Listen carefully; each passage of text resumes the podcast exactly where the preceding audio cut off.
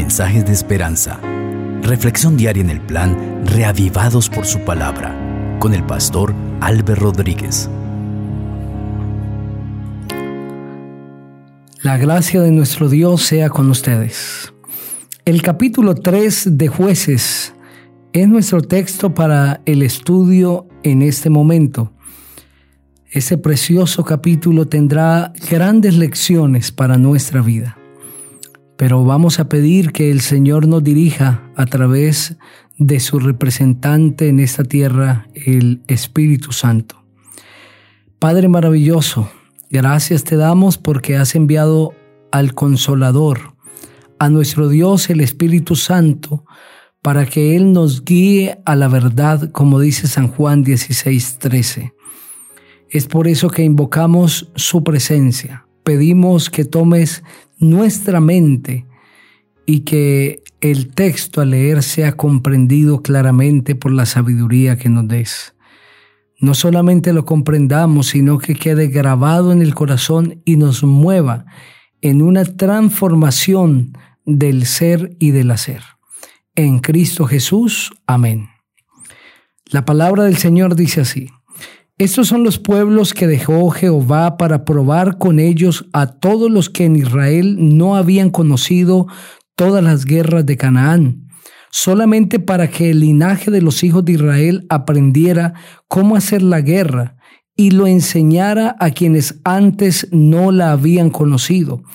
Los cinco príncipes de los filisteos, todos los cananeos, los sidonios y los heveos que habitaban en el monte Líbano, desde el monte Baal Hermón hasta llegar a Hamat.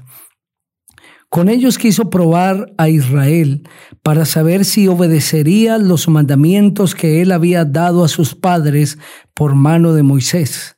Así los hijos de Israel comenzaron a habitar entre los cananeos, eteos, amorreos, fereceos, heveos y jebuseos y tomaron a sus hijas por mujeres, y dieron sus hijas a los hijos de ellos, y sirvieron a sus dioses. Hicieron pues los hijos de Israel lo malo ante los ojos de Jehová su Dios. Se olvidaron de él, y sirvieron a los Baales y a las imágenes de acera. Por eso la ira de Jehová se encendió contra ellos y los entregó en manos de Cusán Risataim, rey de Mesopotamia, al cual sirvieron durante ocho años. Entonces clamaron los hijos de Israel a Jehová, y Jehová levantó un libertador de los hijos de Israel y los libró. Esto es a Otoniel, hijo de Cenaz, hermano menor de Caleb el Espíritu de Jehová vino sobre Otoniel, quien juzgó a Israel y salió a la batalla. Jehová entregó en sus manos a Cusán Risataim, rey de Siria, y le dio la victoria sobre Cusán Risataim. Y hubo paz en la tierra durante cuarenta años, y murió Otoniel, hijo de Cenaz. Volvieron los hijos de Israel a hacer lo malo ante los ojos de Jehová, por lo cual Jehová fortaleció a Eglón, rey de Moab, contra Israel, porque había hecho lo malo ante los ojos de Jehová. El rey de Moab juntó consigo a los hijos de Amón y a los de Amalek, y vino e hirió a Israel, y tomó la ciudad de las palmeras. Entonces sirvieron dieciocho años los hijos de Israel a Eglón, rey de los moabitas. Clamaron los hijos de Israel a Jehová, y Jehová les levantó un libertador, a Aot, hijo de Gera, benjaminita, el cual era zurdo. Un día los hijos de Israel enviaron con él un presente a Eglón, rey de Moab. Pero Aot se había hecho un puñal de dos filos, con un codo de largo y se lo ciñó del lado derecho debajo de sus vestidos. Entregó el presente a Eglón, rey de Moab, quien era un hombre muy grueso. Luego que hubo entregado el presente a Ot, despidió a la gente que lo había acompañado. Pero al llegar a los ídolos que están en Gilgal, regresó y dijo a Eglón, Rey, una palabra secreta tengo que decirte. El rey dijo entonces, calla, y mandó que salieran de delante de él todos los que allí se encontraban. y estando él sentado en su sala de verano, se le acercó a Ot y le dijo, Tengo una palabra de Dios para ti. Eglón se levantó de la silla. Entonces alargó a su mano izquierda, tomó el puñal de su lado derecho y se lo metió por el vientre. De tal manera que la empuñadura entró también tras la hoja y la gordura de Eglón cubrió la hoja. Pues Aod no sacó el puñal de su vientre y se derramó el excremento. Aod salió al corredor cerró tras sí las puertas de la sala y las aseguró con el cerrojo. Cuando ya había salido, vinieron los siervos del rey, quienes al ver las puertas de la sala cerradas dijeron, sin duda él cubre sus pies en la sala de verano. Tras mucho esperar y confusos porque el rey no abría las puertas de la sala, tomaron la llave, abrieron y encontraron a su señor caído en tierra muerto. Mientras ellos esperaban, Aod escapó y pasando los ídolos se puso a salvo en Seirat. Cuando entró en Israel, tocó el cuerno en los montes de Efraín, y los hijos de Israel descendieron con él del monte. Entonces Aod se puso al frente de ellos y les dijo, Seguidme, porque Jehová ha entregado a vuestros enemigos moabitas en vuestras manos. Ellos descendieron en pos de él, le quitaron a Moab los vados del Jordán y no dejaron pasar a nadie. Mataron en aquel tiempo como a diez mil moabitas, todos valientes y todos hombres de guerra. No escapó ni uno. Así fue subyugado Moab aquel día bajo la mano de Israel y hubo paz en la tierra durante ochenta años. Después de él vino Samgar, hijo de Anat, el cual mató a seiscientos hombres de los filisteos con una aguijada de bueyes. Él también salvó a Israel. Amén. A través de ese capítulo se presentan derrotas y victorias. El pueblo de Israel vacilaba en su obediencia a Dios y mantenía una vida espiritual de vaivén. A veces estaba arriba y a veces abajo. Pero esa no es la experiencia únicamente de los hijos de Israel, sino de toda persona. Tenemos una lucha, una lucha espiritual. Tenemos una batalla que ganar y a veces nos sentimos vencedores, pero a veces estamos con un sentimiento de derrota. A veces sentimos que nuestra vida espiritual es arriba y a veces abajo. Pero a pesar de esto, debemos seguir perseverando porque Dios está con nosotros. En los primeros versículos del capítulo se presenta que Dios dejó para los hijos de Israel algunas naciones que estaban en su alrededor.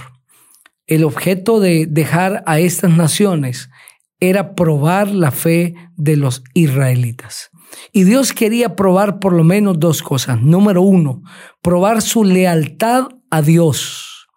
Si el pueblo estaba dispuesto a obedecer a Dios, a obedecer sus mandamientos y sus leyes santas y perfectas y desechar la idolatría y toda la desobediencia en la que vivían estas naciones. Y en segundo lugar, Dios quería probar la fe y la confianza del pueblo en Él. Las nuevas generaciones que se levantaran no conocerían lo que era la guerra, no habían luchado para tomar posesión de la tierra, no habían estado presentes en el paso del río Jordán, pero ahora Dios les había dejado unas naciones para que se probara su confianza y su fe en el Señor. Y tendrían que decidir volver a luchar o seguir luchando seguir manteniendo en alto el estandarte de sus antepasados, la lucha para conquistar la tierra. Ellos debían luchar.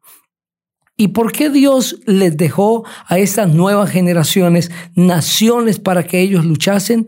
Porque no hay vida sin lucha, no hay victoria sin lucha. Cuando queremos vivir sin luchar, no tiene sentido la vida. El éxito, los triunfos son el resultado de una ardua batalla. Y el triunfo más grande que puede saborear un hijo de Dios es llegar al reino de los cielos. Pero no hay cielo sin batalla. No hay victoria sin lucha. Necesitamos como Jacob dejarlo todo en el campo de batalla entregarnos por completo y luchar no solamente con nuestras fuerzas, sino con la fuerza de Dios totalmente. Únicamente de esta manera podremos lograrlo. Los hijos de Israel fueron probados y fallaron porque se dejaron contagiar por la idolatría de estas naciones y perdieron su confianza en el Señor. Es por eso que el capítulo relata que Dios permite que otras naciones vengan y los venzan, como es el caso de Cusán Rizataín, rey de Mesopotamia. Pero luego Dios levanta a Otoniel, que lucha valerosamente cuando el pueblo de Israel se arrepiente y los defiende y los libera. Pero después de la muerte de Otoniel, el pueblo de Israel vuelve a hacer lo malo y Dios los entrega ahora bajo el poder de Eglón, rey de Moab. Pero cuando el pueblo clama al Señor, Él escucha y entonces levanta a Ot, otro juez, quien valientemente lucha por el pueblo y le da liberación. Esa experiencia de subir y bajar como las olas del pueblo de Israel representan también la condición del ser humano. Pero a pesar de que el pueblo de Israel tenía sus caídas, se alejaba del Señor y luego clamaba cuando les iba mal, Dios siempre estaba dispuesto a ayudarles y a perdonarles. De la misma manera, en nuestras luchas, cuando nos caemos y erramos, incluso conscientemente, pero clamamos al Señor, Él estará listo para ayudarnos. Clama hoy a Dios y tendrá su perdón y su gracia. No te quedes caído, no te quedes en el piso, levántate en el nombre de Jesús, clama a Él por ayuda y sigue adelante con su bendición. Te invito para que hoy oremos.